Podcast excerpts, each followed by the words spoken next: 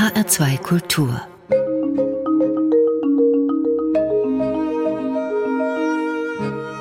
Doppelkopf Heute am Tisch mit Franzi Kühne, Unternehmerin und Jung-Aufsichtsrätin. Gastgeberin ist Andrea Seeger. Franzi Kühne, ich bin so froh, dass Sie sich Zeit genommen haben für unser Gespräch. Sie haben ja in der Firma, die Sie selber gegründet haben, 2008 mit zwei Freunden zusammen, gekündigt. Haben Sie jetzt eigentlich mehr Zeit? Ich dachte, ich hätte mehr Zeit und ich dachte, ich hätte unendlich viel Zeit. Aber wie das so ist, ich glaube, ich bin so ein, so ein Arbeitstier und ich liebe Arbeiten und deswegen war das dann doch alles relativ schnell wieder vollgepackt mit Terminen und natürlich aber auch mit schönen Sachen, klar. Sie sind Berlinerin, geboren 1983 in Pankow, aufgewachsen in Marzahn. Können Sie sich eigentlich vorstellen, jemals in Ihrem Leben woanders zu wohnen als in oder um Berlin? Ich musste mit 16 ein Austauschjahr in Amerika machen und bin dann in Texas gelandet. Und das war für mich so furchtbar, äh, dieses Auslandsjahr zu machen.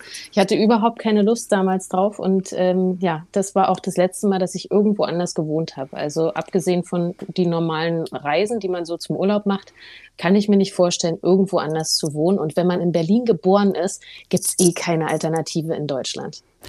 Texas. Hat man Sie gezwungen, dahin zu gehen? Ja, meine Eltern wollten halt, dass ich so ein klassisches Auslandsjahr mache, so ein Schüleraustausch, um meinen Horizont mit 16 zu erweitern. Man muss dazu sagen, ich war damals so Punkerin, hatte lila gefärbte Haare und habe immer so einen schwarz gefärbten Bademantel getragen und so. Und in Texas anzukommen und so auszusehen, das ging nicht lange gut ich war auch nicht das komplette Jahr da, sondern nach ein paar Monaten habe ich dort auch ziemlich großen Mist gebaut und musste dann das Land verlassen. Was denn ja. für ein Mist? Ich bin äh, ohne Führerschein Auto gefahren und bin gegen eine Tanksäule gefahren und habe dann Fahrerflucht begangen. Und ähm, das war so ein äh, Moment, wo die Amerikaner sagten, na, die wollen wir jetzt nicht mehr im Land haben. Und dann hatte ich die Möglichkeit, entweder 25.000 Dollar zu zahlen, die ich äh, nicht so mal eben hatte, oder das Land zu verlassen und Einreiseverbot zu bekommen, bis ich 21 war. Das hängt mir immer noch nach bei jeder Einreise in Amerika. Also auch heute noch werde ich rausgezogen und dazu befragt. Da haben Sie ein Leben lang was davon. Mhm. Die Firma, die Sie gegründet haben, heißt TLGG, die Abkürzung für Tor Torben Luzi und die gelbe Gefahr. Das klingt so ein bisschen wie der Titel eines Kinderbuches. Was steckt denn dahinter? Das erinnert immer an TKKG und ganz viele Leute sagen dann auch zu der Firma TLLG, aber nein, es ist Torben Lucy und die gelbe Gefahr und wir haben einfach den albernsten Namen damals genommen, der uns als erstes in den Sinn kam. Da waren zwei Eierbecher, so ein Namenseierbecher bei Christoph, meinem Mitgründer und mir in der Wohnung und äh, da stand Torben und Lucy drauf. Alles klar, nennen wir die Firma Torben und Lucy und äh, Bontam ist Asiate und deswegen die gelbe Gefahr. Also der dritte richtig, im Bunde. Genau, der dritte. Die gelbe Gefahr. Fand er das lustig? Ja, fand es sehr lustig. Ja, sonst hätten wir das auch nicht gemacht. Gut, der Mann hat Humor. Absolut. Sie haben Jura studiert, weil Sie eine gute Tatortkriminalistin sind, habe ich gelesen. Ich habe beim Tatort tatsächlich jeden Sonntag immer als Erste erraten, wer der Täter ist und dachte mir, da habe ich ein Talent. Das wird sein. Ich werde Kriminalkommissarin und dafür äh, studiere ich jetzt mal Jura. Das war so damals mit Anfang 20, das, wie ich so auf die Welt geguckt habe ja, das ist dann auch ein paar Semester ganz gut gelaufen. Sie haben sich aber zunächst bei der Polizei beworben. Dort haben Sie aber den Aufnahmetest nicht bestanden. Sie sind zu stressresistent. Ich dachte ja immer, Franzi Kühne, wenn jemand stressresistent ist, ist das eine gute Eigenschaft für einen Polizeibeamten oder eine Polizeibeamtin. Anscheinend ist es das aber nicht. Da war ich auch sehr überrascht, ähm, mit dieser Begründung da rausgeflogen zu sein. Und ähm, im Nachhinein hat sich dann aber rausgestellt, da war ich auf irgendeiner Party ein paar Wochen später und habe das so erzählt. Und da sagte mir eine, ähm, deren Vater bei der Polizei arbeitet, das ist so das Synonym dafür, dass die Frauenquote im Einstellungsjahr zu hoch sei. Und deswegen äh, bin ich wohl rausgeflogen. Aha. Ja. Habe ich so noch nicht gehört, aber ja, nehmen wir zur Kenntnis. Ja. Das Jurastudium haben Sie dann geschmissen, beziehungsweise Sie wurden im achten Semester zwangsexmatrikuliert. Das hat Sie aber nicht gestört, oder? Das war ganz komisch, weil ich hatte damals dann schon diese Firma gegründet mit meinen zwei Freunden und das hat sich so, so angefühlt wie Firma spielen in der Zeit und ich war halt immer noch immatrikuliert. Das war auch so mein Fallback, wenn das mit dieser Firma nichts wird. Und ähm, wir hatten die Firma dann schon ein Jahr ungefähr. Und auf einmal kam dieser Brief an von der FU Berlin. Und äh, da stand dann groß drüber Exmatrikulation. Und ich dachte mir, huch, ach krass, ich bin ja noch immatrikuliert, ich bin ja eigentlich noch Studentin. Und das kam mir dann äh, völlig recht, weil mit der Firma war damals schon klar, das ist das, was ich machen will oder was ich in diesem Moment machen will. Und das ist erfolgreich, ich kann damit meinen Lebensunterhalt verdienen. Ihre Firma ist die erste Social Media Agentur Deutschlands. Sie bezeichnen sich sich als digitale Altenpflegerin. Was tun Sie denn als eine solche? Also TLG ist eine Mischung aus Unternehmensberatung. Das heißt, wir beraten Unternehmen, wie sie mit diesem ganzen digitalen, was da gerade auf sie zukommt, umgehen sollen, wie neue Geschäftsmodelle beispielsweise aussehen, aber auch wie eine klassische Werbeagentur für Digitales setzen wir Kampagnen um und bauen Sachen digital. Das heißt, Sie erzählen Firmen auch, wie eine gute Homepage aussieht, wie eine wenn, Kampagne wenn, zu fahren ist in Social Media. Genau, auch wenn das ein Teil von einem größeren Auftrag ist, ähm, kann das auch passieren. Ja. Mhm. Also digitale Altenpflegerin wahrscheinlich deshalb, weil sie viele alte Menschen beraten. die alten weißen Männer ja. in, in, in den Führungsebenen, genau. genau, ja, die von Digitalisierung wenig Ahnung haben, bis gar keine und dann aber ähm, sehr oft behaupten, sie hätten Ahnung. Aber wenn man dann mal so ein bisschen nachfragt, merkt man ganz schnell, ah, da ist relativ wenig. Und wenn der Druck dann auch nicht so hoch ist, dass man was verändern muss, dann bleibt man natürlich sehr gerne in seiner Komfortzone. Jetzt sind Sie ja eine Frau, die eher ungewöhnlich in Chucks, Jeans, Piercing ankommt. Lassen sich die alten weißen Männer von Ihnen was sagen? Ich habe nicht das Gefühl, dass das für die Leute, die ich berate, irgendeine Rolle spielt. Was ich anhab, das äh, wird von den Medien sehr häufig thematisiert und äh, damit in so eine Schublade gesteckt. So im Arbeitsalltag, auch in dem Alltag, den ich im Aufsichtsrat habe, äh, spielt das keine Rolle. Und da guckt mich keiner komisch an, beziehungsweise vielleicht bin ich auch so ignorant und merke das gar nicht. Sie outen sich als Fan von Bundeskanzlerin Angela Merkel. Deutschland hinkt aber in Sachen Digitalisierung meilenweit hinterher. Wie passt das zusammen, Franzi Kühne? Ich, äh, ich bin, bin großer Fan von Angela Merkel und auch von ihrer Politik, wie sie Sachen angeht und mag sie gern als Person. Sie ist für mich eine starke Frau. Sie ist ein Vorbild für viele junge Frauen. Viele können sich gar nicht mehr vorstellen, ob, egal ob äh, Jungen oder Mädchen, dass es einen Kanzler geben könnte in Deutschland, weil sie nur Angela Merkel kennen. Natürlich, in Sachen Digitalisierung hängen wir meilenweit hinterher. Ich äh, habe gar keine Zahlen im Kopf in, im Europa-Vergleich, aber ähm, wir sind da auf den letzten Plätzen, was äh, natürlich eine Farce ist, klar. Aber Sie mögen Angela Merkel trotzdem. Die ist ja dafür verantwortlich. Ich mag sie trotzdem. Okay. Ja. CLGG sitzt in einer Fabriketage am Landwehrkanal in Kreuzberg. Eine Mischung zwischen Baumarkt und Partykeller samt Bällebad. Wären Sie gerne Ihre Chefin? Schwierige Frage ich bin als Chefin, also ich lasse ziemlich viele Freiräume und deswegen kann ich mir eigentlich gut vorstellen, unter mir zu arbeiten, weil ich im Prinzip machen kann, was ich will. Ich kann äh, arbeiten, wo ich will und es kommt nur auf die Leistung an und ich werde an meiner Leistung gemessen. Und deswegen glaube ich, ist es ganz cool, unter mir zu arbeiten, ja. Sie wären also gerne Ihre Chefin. Gut. Ja. Im Frühjahr 2016 ist Ihre erste Tochter geboren. Wie lange haben Sie pausiert? Nachdem meine erste Tochter geboren worden ist, war ich ähm, zwei Wochen zu Hause und dann hat es mich aber auch schon wieder in Fingern gejuckt, weil ich dachte, okay, so ich habe verstanden, wie das mit dem Baby-Content funktioniert und wie man so wickelt und alles Mögliche macht. Wir haben uns dann in den zwei Wochen auch schon gut kennengelernt und dann dachte ich mir, jetzt äh, ist es wieder Zeit, ins Büro zu gehen und da wieder mitzumischen. Aber das funktionierte auch gut, weil ich mir neben dem Büro ein Kinderzimmer gemietet habe, wo ich dann hingehen konnte zum Stillen. Und so in den ersten paar Monaten war meine Tochter sehr unkompliziert, hat eigentlich relativ viel geschlafen und war eigentlich bei mir in, in Termin. Und ich hatte sie dann in so einem Wickeltuch und ja, den hat sie alles Mögliche mitgemacht. Und ich bin zum Stillen ins Kinderzimmer gegangen. Sie waren sich mit Ihrem Lebenspartner einig, dass er einen großen Teil der häuslichen Arbeiten übernimmt. Klappt das gut? Also wir haben vorher Erwartungsmanagement betrieben. Das heißt, wir haben, bevor ich schwanger geworden bin, darüber geredet, wie stellt er sich das vor, wie stelle ich mir das vor und ich habe da ziemlich klar geäußert, dass ich relativ schnell wieder ins Büro zurück möchte, weil TLGG quasi mein erstes Baby ist, also meine Agentur und ich unheimlich gern arbeite. Und er sagte, dass er die Sachen übernehmen wird, die zu Hause oder die mit dem Kind anfallen und total Lust drauf hat. Und ich glaube, sowas ist absolut wichtig, dass man mit dem Partner oder der Partnerin vorher drüber spricht, wie stellt sich der oder diejenige das eigentlich vor. Mit Ihrem Mitgründer und Freund Christoph Bornschein, Sie haben ihn vorhin erwähnt, haben Sie neun Jahre lang zusammengewohnt. Als das Kind unterwegs war, musste er weichen zugunsten des Kindes und des Partners. Wie eng sind Sie denn mit Bornschein noch befreundet?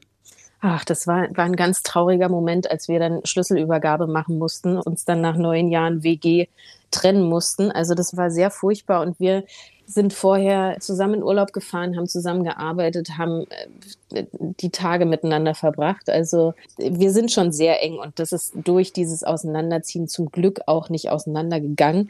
Er ist der Patenonkel von meiner Tochter und wir telefonieren quasi täglich noch miteinander. Aber gute Zeiten, schlechte Zeiten, das haben Sie immer mit ihm zusammen geguckt. Das gucken Sie nicht mehr zusammen, oder? Ja, also ich muss bestimmt dazu sagen, sonst wär, würde er mir das übel nehmen, dass er das natürlich nicht gerne geguckt hat, sondern nur wegen mir geguckt hat. Er ist also kein Fan. Ich gucke es nach wie vor und würde es auch gerne noch mit ihm gucken, aber das äh, funktioniert jetzt aus organisatorischen Gründen nicht mehr. Muss jetzt Ihr Partner ran? Muss der mit Ihnen das gucken? Der ist nicht so ein Typ, der das gucken würde. Der, der würde sich nicht mit daneben legen. Und äh, die Zeiten haben sich auch geändert. Also ähm, so viel Zeit zum Fernsehen gucken ist da gar nicht mehr. Also gute Zeiten, schlechte Zeiten nehme ich jeden Tag noch auf und hoffe dann irgendwann mal ähm, so eine Stunde Zeit zu haben, um zwei Folgen zu schaffen. Das passiert so, weiß ich nicht, einmal, zweimal die Woche. Aber die Zeit ist jetzt gerade auch sehr begrenzt, weil ich Ende Dezember meine zweite Tochter bekommen habe und wir gerade in dieser Einlebphase sind also ist es sehr, sehr zeitlich begrenzt. Franzi Kühne, Sie waren so erfolgreich mit Ihrer Arbeit, dass ein DAX-notiertes Unternehmen, die Freenet AG, auf Sie aufmerksam geworden ist. Die Verantwortlichen suchten eine junge Frau für den Aufsichtsrat. Wie dieser Prozess verlief, darüber sprechen wir gleich. Aber erst hören wir eine Musik, die Sie uns mitgebracht haben, nämlich Bella Ciao von, wie spricht er sich aus, Maun Pilas?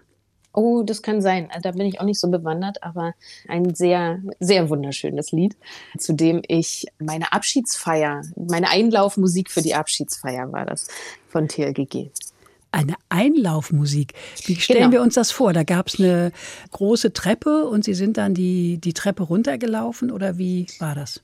Das war die letzte Weihnachtsfeier, die ich mit TLGG hatte und mein Gründungspartner Bontam ist auch zum selben Zeitpunkt gegangen wie ich. Und das war also unsere Abschiedsweihnachtsfeier und wir haben immer Mottos zu diesen Feiern gehabt. Und zu diesem Motto haben wir uns in die Kostüme von Haus des Geldes verkleidet. Das sind so rote Kostüme mit so einer Maske und sind dann zu dieser Musik eingelaufen in äh, den Saal, wo 200 Mitarbeiter und Mitarbeiterinnen saßen. Und wir sind dann auf die Bühne äh, zu diesem Lied gelaufen und haben dann eine Rede gehalten.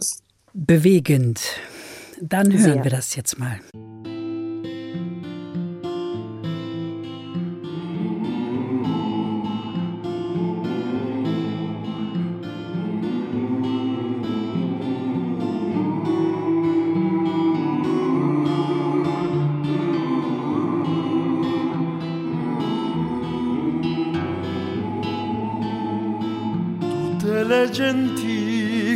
Passeranno. Oh vela ciao, vela ciao, vela ciao, ciao, ciao, e le genti che passeranno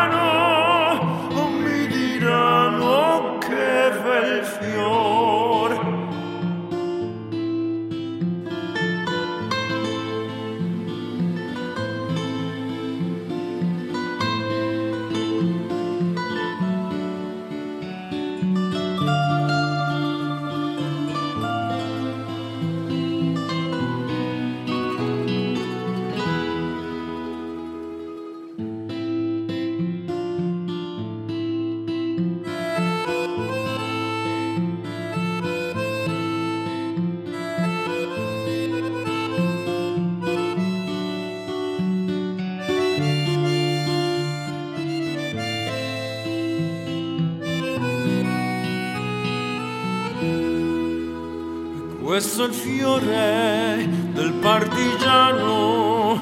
Oh vela ciao, vela ciao,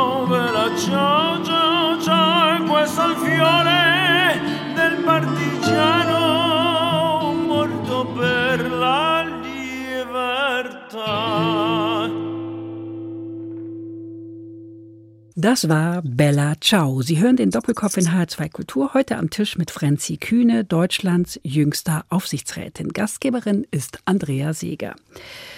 Franzi Kühne, wie war das mit der Freenet AG? Hat der Chef des Aufsichtsrates bei Ihnen angerufen und gefragt, kann ich Sie mal sprechen? genau, die Freenet hat eines Tages angerufen und gefragt, ob ich mir vorstellen kann, in den Aufsichtsrat zu gehen. Und zu dem Zeitpunkt wusste ich nicht wirklich, was heißt denn Aufsichtsrat in einem Unternehmen, was macht die Freenet eigentlich und dachte mir so, Mensch, traue ich mir das zu? Und habe dann drüber nachgedacht, okay, wir haben in Deutschland ein Problem mit der Besetzung von Spitzenpositionen mit Frauen ich sollte dieses Angebot jetzt mal nicht ausschlagen, habe dann zehn Minuten drüber nachgedacht und dann zugesagt, dass ich das mache. Und das war der erste Schritt dazu, zu unserem Prozess, der dann anfängt, in den Aufsichtsrat der Freenet zu gehen, ja. Was macht denn so ein Aufsichtsrat? Das ist, ähm, wie das Wort schon sagt, die Mischung aus Aufsicht, die Kontrolle vom Vorstand und das Beraten vom Vorstand. Und in meinem Fall geht es dann um Digitalisierungsthemen, über die ich dann mit dem Vorstand spreche. Sie mussten sich den rund 600 Aktionären präsentieren. Wo und wie taten Sie das? Ach, das war einer der schlimmsten Momente in meinem Leben, weil ich von Natur aus relativ scheu bin. Ich habe auch in, in, meiner Zeit bei TLGG mich nie drum gerissen, eine Rede vor Mitarbeiterinnen zu halten, weil das einfach überhaupt nicht mein Ding ist. Schon als kleines Kind musste man mich auf eine Bühne zwingen und wenn es einen Luftballon gab, bin ich darauf gegangen. Aber sonst äh, ohne Belohnung hätte ich, hätte ich das nie gemacht. Und so war das auch bei der Freenet. Ich hatte also in der Zeit mein erstes Vorstellungsgespräch in meinem Leben. Das war war mit Sabine Christiansen und Marc Tüngler. Das war erstmal eine neue Situation und als ich vom Aufsichtsrat die Zustimmung bekommen habe, musste ich mich den Aktionären auf der Hauptversammlung vorstellen. Und dann saßen dort 600 Leute vor mir und ich hatte noch nie eine Rede gehalten vor mehr als 15 Leuten. Und ich musste mich da präsentieren und habe mich durch diese Rede gezittert wie nichts. Also es war wirklich, wirklich schlimm. Aber danach dachte ich mir, meine Güte, jetzt habe ich das geschafft. Was soll da noch kommen? Ich schaffe jetzt alles. Zwei Fragen. Was hatten Sie an und wer hat die Rede geschrieben? Aber was ich anhatte, konnte man danach überall lesen. Turnschuhe und eine Jeans. Mein normales Outfit, weil ich nicht vorhabe, mich da irgendwie zu verkleiden oder zu verstellen. Ich glaube, das braucht es gar nicht. Und die zweite Frage war wie? Wer hat die Rede geschrieben? Die Rede war nicht geschrieben. Das waren Stichworte, die ich auf so einem Zettel hatte, wo ich wusste, okay, das will ich unterbringen. Das sind so meine Themen zu mir und meine Themen zur Digitalisierung der Branche. Und das kommt noch dazu, ich kann nicht vorlesen. Also ich bin eine ganz schlechte Vorleserin und deswegen dachte ich mir, ich mache das eher so Freestyle. Scheint aber geklappt zu haben, denn Sie haben ja den Job gekriegt. Ja, genau. Und auch mit der mit größten Zustimmung der Aktionäre in dieser Wahl. Also das hat mich, hat mich extrem erstaunt, ja. Ihre Eltern haben Ihnen mal einen Gutschein geschenkt für einen Sprachkurs und ein Rhetoriktraining. Warum haben Sie das getan? Das war überwiegend mein Papa, der der Meinung war, Kind, wenn du was schaffen willst, dann musst du dich präsentieren können, dann musst du reden können. Mein Papa kommt aus Ostberlin und er hatte immer diesen Komplex, dass Wessis eh besser sind in allem und vor allen Dingen darin, sich zu präsentieren. Und wenn ich da irgendwie mithalten möchte, müsste ich jetzt diesen Volkshochschulkurs machen. Das war so mit 14, 15, um reden zu lernen und äh, mich präsentieren zu lernen. Als ich diese diese Rede halten musste vor den Aktionären, dachte ich mir, meine Güte, warum habe ich nicht auf meinen Papa gehört und habe das in den jungen Jahren schon gemacht und das damals schon gelernt. Ihr habt das bitterlich bereut. Sie haben den Gutschein verfallen lassen, ne? Ich habe den einfach verfallen lassen. Ich bin da nie hingegangen, weil ich so eine Angst davor hatte, dann auf irgendeiner Volkshochschulbühne zu stehen vor fünf Leuten und mich da zu präsentieren. Es gibt wenig Frauen in Vorständen und Aufsichtsräten. Brauchen wir die Quote? Wir brauchen die Quote. Also ich glaube, genau jetzt ist der richtige Moment für eine Quote, weil dieses äh, Bewusstsein einfach nicht von alleine kommt. Und es dauert einfach zu lange, ähm, ehe sich was ändert. Und deswegen denke ich, ja, ist es genau der richtige Moment für eine Quote. Also bei mir war das so ein Prozess. Ich war am Anfang sehr gegen die Quote, weil ich gesagt habe, gute Frauen schaffen das sowieso. Mhm, mh. Inzwischen bin ich eines Besseren belehrt und glaube, wir brauchen die Quote, sonst funktioniert es nicht. Genauso war das bei mir auch. Also in meiner Brust schlagen zwei Herzen, nämlich die Unternehmerin, ähm, die sich sagt, hä, warum soll mir da irgendeine Quote diktieren, wen ich einzustellen habe? Das geht gar nicht, das greift in meine unternehmerische Freiheit ein. Und auf der anderen Seite tut sich aber von alleine nichts. Dieser Impuls daran, was zu ändern, ähm, obwohl die Fakten dafür sprechen, der passiert einfach nicht. Aus Machtverlust, aus Angst, aus Bequemheit, aus Komfortzonen nicht verlassen. Also das, das geht so einfach nicht. Sie sitzen im Aufsichtsrat bei der Freenet AG und der Württembergischen Versicherungs AG. Was lernen Sie dort, Franzi Kühne? Oh, ich lerne unglaublich viel, weil in meinem Leben habe ich außer TLGG nicht so viele Firmen von innen gesehen, außer durch Beratung dann mit TLGG. Aber ich habe mir meine Arbeitswelt immer so gebaut, wie sie für mich passt und wie ich sie gerne haben möchte.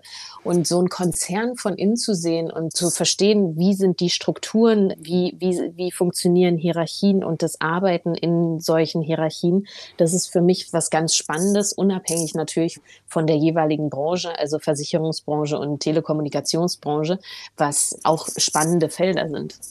Reisen Sie da dreimal im Jahr an? Genau, wenn jetzt nicht Corona wäre, mhm. weil wir haben natürlich äh, da alles umgestellt auf digital.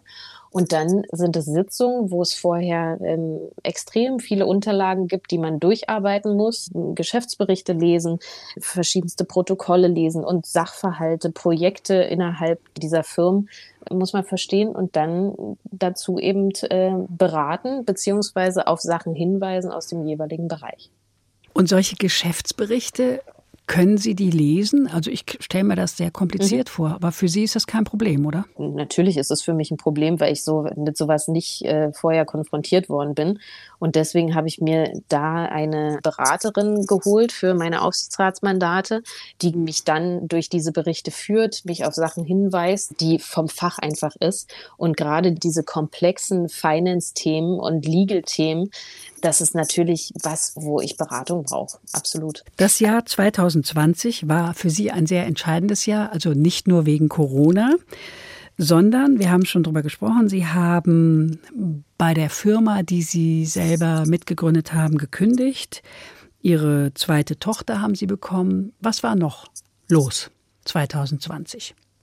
Also ich bin im, im Februar auf diese, auf diese Reise gegangen, nicht mehr bei TLGG zu sein und habe mir einen ziemlich guten Plan für 2020 gemacht. Ich wollte nämlich auf Weltreise gehen.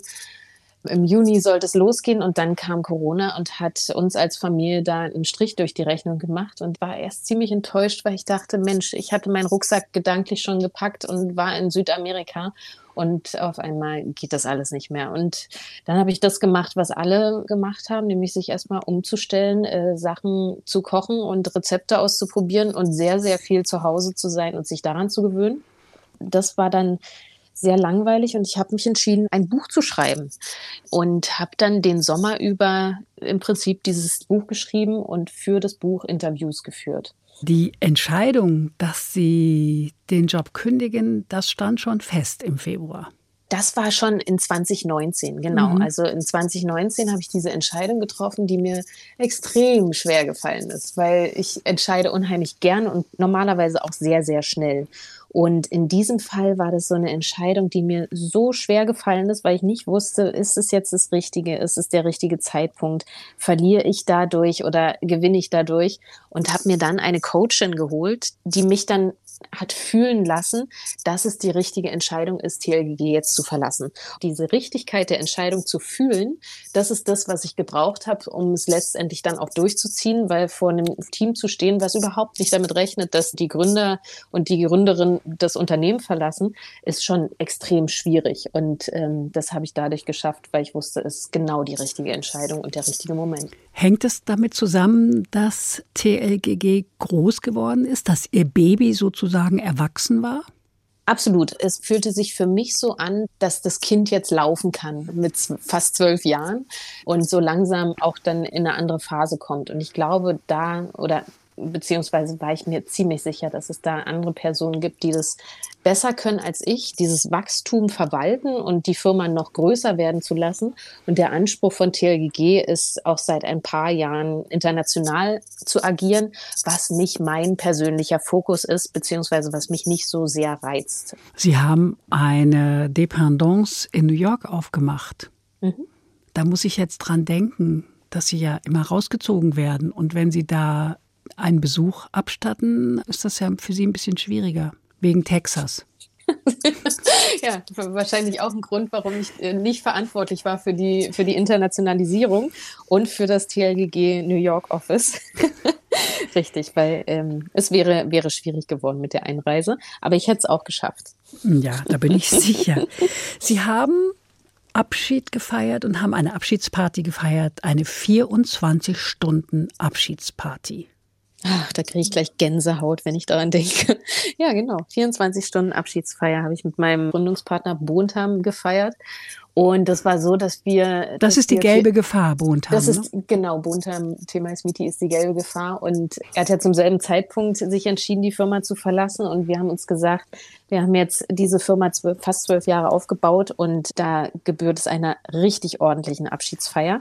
Und so haben wir dann die, die 24 Stunden durchstrukturiert mit einem Plan, ähm, den öffentlich gemacht, so dass Leute dann von intern und extern wussten, wann wir was planen, welchen Unterhaltungspunkt und haben dann von Dia-Show über ähm, Spiele, die wir gemacht haben und so alte Traditionen und Rituale, die wir bei TLGG haben, dann alles nochmal durchlebt und das war wunder, wunderschön. Also so ein Abschied, äh, ich hätte es mir nicht schöner vorstellen können, denn um 24 Uhr an dem letzten Tag sind wir durch ein Spalier von Mitarbeitern rausgelaufen und es war einfach nur schön. Das war eine analoge Feier, oder? Ja, das sind, damals konnte man sich noch versammeln, ja, mit ein paar. Ach, das war 2019 schon. Das war 2020 am 31.01. Glück gehabt. Ja, wirklich Glück gehabt. Und dann haben Sie ja Ihre Weltreise nicht machen können. Sie mhm. wollten aber auch den Keller aufräumen und mal zu einer Kofferversteigerung am Flughafen gehen. Haben Sie diese beiden Sachen inzwischen gemacht? Also ich habe meinen mein Keller relativ gut aufgeräumt. Ich habe einen großen Keller und im Prinzip ein Museum für mich selbst. Also mit allen Sachen aus der Kindheit, ähm, aus der Jugend, Tagebüchern, Fotoalben, kleine Sachen, die man so in seinem Leben halt sammelt. Und ich sammle unglaublich gern. Ein Frenzeum. Ein Frenzeum, so nenne ich das genau. Mhm. Im Prinzip ist es mein Archiv im Keller und das musste mal sortiert werden, dass ich auch wirklich alles finde. Dann wollte ich TLGG abschließen, dass das alles sauber im Archiv ist. Und ähm, habe das auch gemacht, genau. Und die Kofferversteigerung, das hat nicht geklappt, weil dann kam ja Corona und alles, was so in so eine Richtung kam, hat sich mit dem ersten Lockdown ja dann auch schon erledigt. Und bis heute gibt es keine Kofferversteigerung. Gut, die wird dann noch kommen. Aber was Sie auf jeden Fall getan haben, Sie haben schon kurz darüber erzählt, Sie haben ein Buch geschrieben. Titel Was Männer nie gefragt werden. Was es mit diesem Werk im Speziellen auf sich hat, darüber sprechen wir gleich nach einer weiteren Musik. Sie kommt von Scooter. Das Stück heißt FCK 2020. Ist das der Song des Corona-Jahres 2020 für Sie, Franzi Kühne? Für mich ist das genau der Song, weil der hat so eine Intensität. Einfach mit diesen Buchstaben, äh, Fuck 2020 ist einfach genau das gesagt, was es war dieses Jahr, dieses Corona-Jahr war einfach aus der Hölle.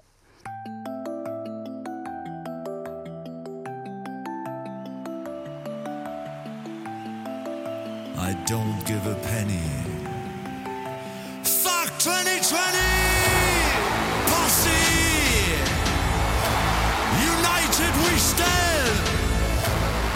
First we save the rave, then we save the world. Ah. We got the power. Ah. A nightmare came true.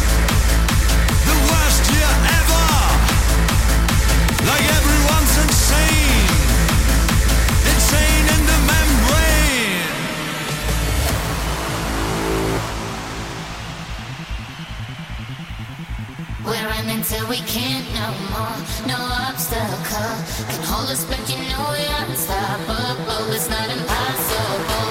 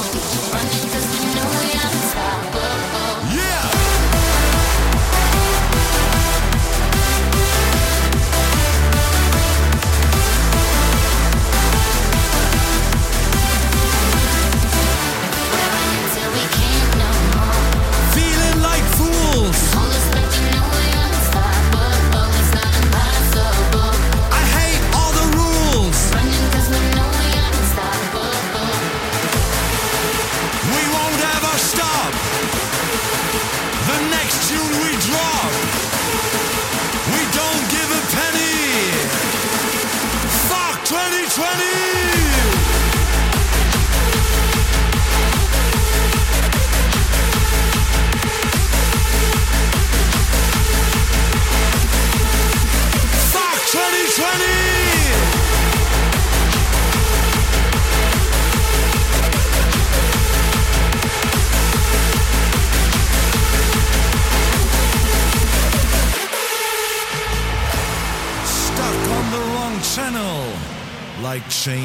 to a dead camel. Ah. Das war Scooter mit FCK Fuck 2020. Sie hören den Doppelkopf in H2 Kultur, heute am Tisch mit Franzi Kühne, Fragenstellerin. Gastgeberin ist Andrea Seeger. Franzi Kühne, fragen Sie lieber selber oder werden Sie lieber gefragt? Ich muss sagen, ich mag beides sehr gern. Also ich gebe sehr gern Interviews und antworte auf Fragen, aber als ich äh, dieses äh, mich vorbereitet habe auf das Buch und Interviews geführt habe, hatte ich enormen Respekt erstmal, aber ich habe festgestellt, ich frage auch sehr, sehr gern. Mhm. Sie mögen Interviews. Sie haben unzählige Fragen für die unterschiedlichsten Medien und Formate inzwischen beantwortet. Was sind so Fragen, die Sie nicht abkönnen? Also ich glaube, es gibt so ein Interview-Fragenkatalog für okay erfolgreiche Frauen, wo es immer darum geht, wie sehen sie gerade aus, sind sie Vorbild, wie funktioniert es eigentlich mit der Vereinbarkeit, wie ist es mit dem Anderssein, also so typische Frauenthemen.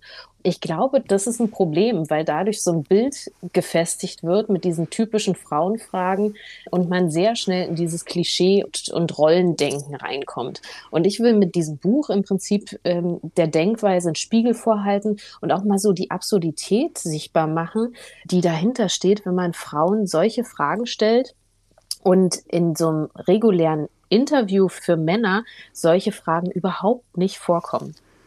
Nennen Sie doch mal ein Beispiel was, was ich alles gefragt worden bin, ist, wird man mit diesem Haarschnitt überhaupt ernst genommen? Was haben Sie in dem Koffer, wenn Sie zur Aufsichtsratssitzung fahren? Ziehen Sie auch Turnschuhe zur Hauptversammlung an? Sind Sie Vorbild für, für junge Frauen? All solche Fragen, die sehr viel sich um Äußerlichkeiten drehen und wenig mit Inhalten zu tun haben. So, jetzt muss ich mal kurz einhaken. Wir sind ja hier beim Radio. Was haben Sie denn für eine Frisur? Ich habe äh, eigentlich eine, eine ganz normale Frisur. Ich trage immer so ein, so ein Dutt auf dem Kopf und habe an der Seite aber die Seite abrasiert, also so ein Undercut. Das ist wohl sehr, sehr auffällig in Spitzenpositionen. Der Kollege in der Technik hat auch sowas und der sagt, das ist sehr praktisch, weil es ja lange braucht, bis es nachwächst. Es ist, es ist super praktisch und sieht auch noch top aus. Sie haben alle diese Fragen, die Sie mal beantwortet haben, unter die Lupe genommen und typische Fragen identifiziert. Sie haben ein paar gerade genannt, die nur an Frauen adressiert werden. Ihr Projekt war, diese Fragen auch Männern zu stellen. Welche Männer haben Sie denn da im Blick gehabt? Ich wollte eine möglichst große Anzahl haben an unterschiedlichen Männern. Also habe ich Männer aus der Politik, aus der Wirtschaft, aus der Kultur, aus der Wissenschaft, aus der Medizin. Also ganz viele verschiedene Männer habe ich dort befragt. Alte und junge? Alte und Junge, darauf habe ich auch geachtet. Ich habe auch auf den Ost-West-Unterschied geachtet, dass es nicht nur erfolgreiche Westdeutsche sind, aber es sind, es sind nur Deutsche, ja. Sie widmen dem Outfit, der Kleidung ziemlich viel Platz. Ich habe das Buch gelesen. Was sagt uns das denn? Dass Heiko Maas aus beruflichen Gründen selbstverständlich Anzüge trägt, er es privat aber eher ungezwungen liebt. Das dürfte doch für ziemlich viele Menschen, auch Frauen, zutreffen. Ich weiß nicht, also ich trage äh, persönlich, privat und geschäftlich dasselbe. Also ich unterscheide da nicht. Und ich finde es find äh, ganz befremdlich, wenn ich mir vorstelle, wenn ich aus dem Haus zur Arbeit gehe, mir, mir irgendwas anzuziehen, worin ich mich nicht richtig wohlfühle. Das kann ich mir nicht vorstellen. Herr Maas, unser Außenminister, sieht so aus, als ob er sich wohlfühlt in seinen engen Anzügen. Genau, aber wenn er sagt, ähm, er fühlt sich nicht wohl in der Freizeit damit, dann ist es ja wie so eine Verkleidung. Für mich wäre es jedenfalls, fühlt sich das so an, als wäre das eine Verkleidung. Was trägt denn eine Aufsichtsrätin so gemein hin? In Ihrem Buch schreiben Sie, dass Sie sich nicht sicher sind, was das Klischee ist. Genau, und ich bin mir wirklich nicht sicher, was das Klischee von einer Aufsichtsrätin ist, ob das jetzt die Perlenohrringe sind oder das Businesskostümchen, äh, keine Ahnung. Und ich glaube auch, es wird sich ändern, sobald die Durchmischung in Aufsichtsräten und dann eben auch in Führungspositionen Unternehmen diverser wird. Da werden andere Standards definiert, was, was meiner Meinung nach ziemlich gut ist. Im Prinzip sollte nicht so viel nicht so viel Fokus auf diese Äußerlichkeiten gesetzt werden, weil wir in einer so komplexen Arbeitswelt leben, wo es wichtiger ist, auf die Inhalte zu gehen und sich darauf zu konzentrieren. Gut, gehen wir mal auf Ihre Männer. Ich glaube, Sie haben 50 angeschrieben und 22 haben geantwortet. Mhm. Was hat Sie am meisten überrascht? Am meisten überrascht hat mich dieser zweifelnde Unterton, den ich so in meinen Fragen habe. Also schaffen Sie das wirklich? Sind Sie sich sicher? Diese Selbstzweifel, die mir unterstellt werden. Und wenn ich diese Fragen auf die Männer losgelassen habe und sie das gefragt habe, reichten die Antworten oder die Reaktion von herzhaften Lachen hin zu einem erstmal Schweigen. Und ich habe sie damit aus dem Konzept gebracht. Und das ist, glaube ich, ganz gut, sich das mal deutlich zu machen, dass diese Fragen wirklich sehr anmaßend teilweise sind. Und was ich aber schön fand und was auch das Feedback von vielen Männern war, weil ich zum Schluss immer gefragt habe, ob sich das Interview komisch angefühlt hat. Das war sehr schnell sehr persönlich, was ich dann wiederum sehr schön fand als Interviewerin, weil sie sich so geöffnet haben und sehr persönlich auch erzählt haben.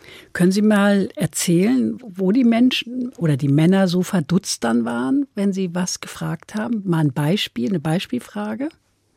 So eine Beispielfrage. Diese Äußerlichkeiten sind relativ klar. Also was haben Sie gerade an, war meine Frage. Und dann ähm, waren Sie da schon erstaunt, dass das jetzt Thema ist. Aber so eine Frage Richtung Vorbild. Also fühlen Sie sich als Vorbild für, für andere junge Männer? da waren auch viele dann erstaunt und wussten gar nicht so richtig, was damit anzufangen, weil sie selber gar nicht so die Vorbildfunktion bei sich geachtet haben. Oder das Thema Vereinbarkeit. Also warum schaffen das Männer, so wenig Zeit mit ihren Kindern zu verbringen und wie funktioniert es eigentlich? Und natürlich ist die Antwort darauf, und bei, das war bei jedem Mann, der Kinder hat in diesen Interviews so, dass immer dahinter eine, eine Frau steht, die ihm den Rücken frei hält. Das fand ich so eine Kernaussage von Holger Friedrich, der Berliner Verleger, der sagte, ich habe unglaublich viel Zeit, um Karriere zu machen. Und das stimmt natürlich. Also Männer haben sehr, sehr viel Zeit, sich das alles so zurechtzulegen, weil sie die ganze Vaterrolle nicht wirklich zeitnehmend ähm, spielen müssen und so viel Zeit dafür haben, äh, Karriere zu machen und nicht die Kinder zu betreuen oder die Care-Arbeit zu Hause zu machen. Das ist ein wichtiger Punkt. Was ich auch interessant fand, war, dass kaum jemand gesagt hat, dass er sich vorbereitet hat auf seine Karriere.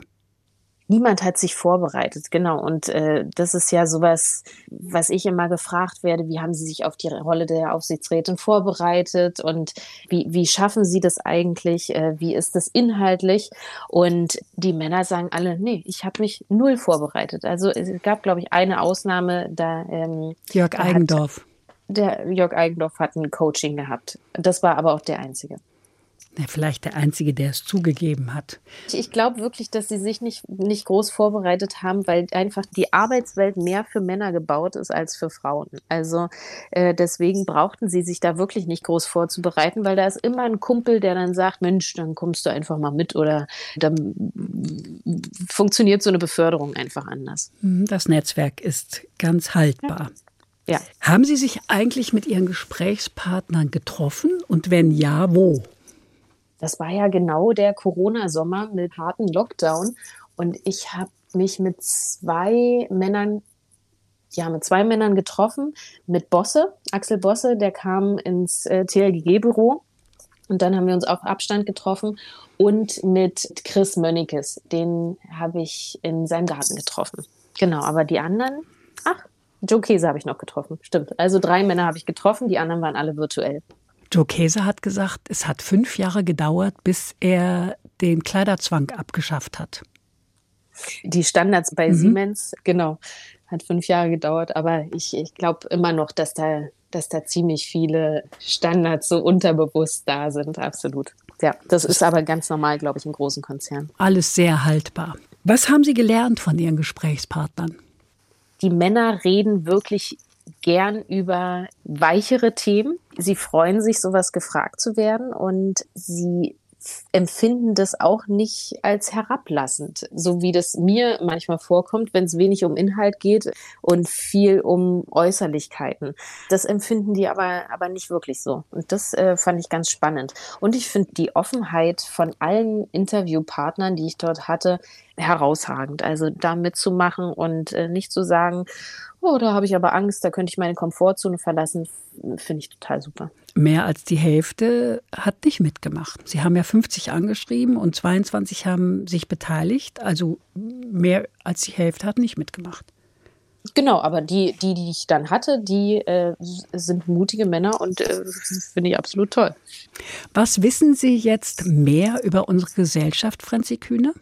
Ich glaube, äh, es geht mir sehr um Medien. Also diese Doppelstandards für Frauen in Interviews, die prägen natürlich auch so ein Bild, was wir dann haben. Und wenn es immer Richtung so dieser zweifelnde Unterton, ob man das wirklich schafft, geht, dann ist das schon schwierig, welches Bild da geformt wird. Und ich glaube, der Fokus gerade von Medien und wenn sie Interviews mit Frauen führen oder Porträts oder im Prinzip Frauen zu Wort kommen lassen, dann sollte der Fokus Richtung Kompetenz und äh, Persönlichkeit verschoben werden. Und das ist was, äh, was uns in Sachen Gleichberechtigung extrem voranbringen könnte, wenn sich das Bild einfach ändert, was da gezeichnet wird und nicht immer gleich in jedem Artikel als erstes steht, sie trägt ein grünes Blümchenkleid oder ihre Schuhe äh, sehen so und so aus. Das interessiert einfach nicht. Und das passiert bei Männern ich glaube, zweieinhalb Mal weniger als bei Frauen. Bei Frauen ist es sehr, sehr häufig ein Thema. Also Und weniger aufs Äußere gehen. Richtig, wenn es nicht irgendwie ein Feature in einer Modezeitung ist, dann ist es einfach wirklich egal und lenkt von den eigentlichen Inhalten ab und wirkt äh, relativ oft herablassend. Und es gibt so schöne Fragen, die man einfach Menschen, also da will ich die Männer gar nicht ausschließen, wenn man so, so eine Persönlichkeit hinter einer Führungsposition zeigen will, die man da einfach fragen kann. Also da verstehe ich nicht, warum wird denn das nicht mal gefragt? Franzi Kühne, worauf sind Sie stolz? Ich bin stolz auf, auf mich in erster Linie, weil ich ziemlich mutig durch die Welt gehe und ziemlich mir meine Leichtigkeit da nicht verderben lasse. Und darauf bin ich schon ziemlich stolz. Ich bin sehr stolz auf das, was ich bisher geschafft habe, mit äh, meiner Firma in den Aufsichtsrat gegangen zu sein. Ich bin sehr stolz auf meine Töchter, die ähm, unglaublich lustig sind und einfach mir sehr, sehr viel Freude machen. Und ja, also ich bin, bin auf die beiden Sachen stolz, würde ich sagen. Und was würden Sie gerne an sich ändern? Och, da fällt mir jetzt so spontan äh, gar nichts ein. Ich würde, glaube ich, doch, ich würde gerne besser Englisch sprechen können und Vorträge auf Englisch halten können. Das traue ich mir derzeit noch nicht zu. Das ist das, was ich gerne ändern möchte, beziehungsweise was ich lernen möchte. Und wo braucht es in Ihren Augen dringend Veränderung? Und zwar jetzt, sofort? Jetzt sofort braucht es Veränderungen in vielen Bereichen in Unternehmen, was mit Frauen in Vorständen zu tun hat. Also wir sprachen vorhin über die Frauenquote und äh, ich halte sie für das richtige Instrument, daran was zu ändern dass divers besetzte Führungsteams in, da rede ich nicht nur vom Geschlecht, sondern auch vom Alter, in die Aufsichtsräte, in die Vorstände von Deutschland kommen müssen, weil wir einfach ziemlich abgehängt sind. Und Deutschland ist so ein Entwicklungsland in Sachen Diversität. Und das kann nicht so bleiben, wenn wir wirtschaftlich weiterhin erfolgreich sein wollen, weil wir sehr, sehr schnell abgehängt werden, einfach die komplexen Fragestellungen der Zukunft beantworten müssen. Also wir müssen diverser werden und digitaler. Und daran werden Sie, wie ich Sie jetzt so einschätze, dran mitwirken. Ich hoffe. Bis hierher, Franzi Kühne, ja, was haben Sie denn jetzt für Pläne? Was machen Sie? Ein zweites Buch schreiben, drittes Kind kriegen, neue Firma gründen, noch in einen Aufsichtsrat? Was ist Ihr Plan? Das äh, Gute ist, ich hatte bisher noch keine zwei oder drei Jahrespläne, sondern immer nur so kurzfristige Pläne, die, wie jetzt das Corona-Jahr 2020 gezeigt hat, auch sehr schnell über Bord geworfen werden können. Das heißt, ich mache mir keine Pläne mehr und habe demnach auch nicht wirklich eine Vorstellung, was noch passieren wird. Aber ich weiß, dass wenn es wieder möglich ist, ist diese Weltreise wird unbedingt nachgeholt. Aber was ich so beruflich mache, das brauche ich jetzt, glaube ich, auch noch nicht entscheiden. Das kommt schon. Genau. Da bin ich ganz, ganz gelassen. Eine Musik haben wir noch, nämlich von Dendemann, Alle Jubilare wieder. Warum haben Sie diesen Titel gewählt? Ich liebe Dendemann. Ich finde, dieser Mann hat so schlaue Texte. Er ist der schlauste Rapper in Deutschland und ich mag das einfach unglaublich gern. Bevor wir das Stück jetzt hören, möchte ich mich sehr herzlich bei Ihnen bedanken, Frenzi Kühne, für das geduldige Beantworten aller meiner Fragen. Danke Ihnen fürs Zuhören, sagt Andrea Seeger.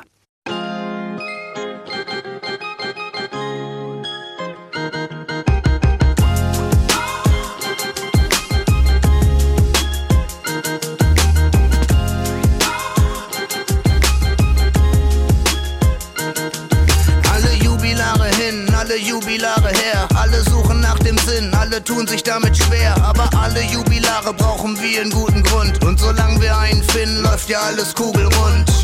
Wann ist endlich wieder Zeit für einen Vollrausch? Wann kommt der Filmriss? Wo bleibt der Rollentausch? Ja, denn ohne den verlassen wir die Party nie. Denn es ist das letzte feuerwasserdichte Alibi.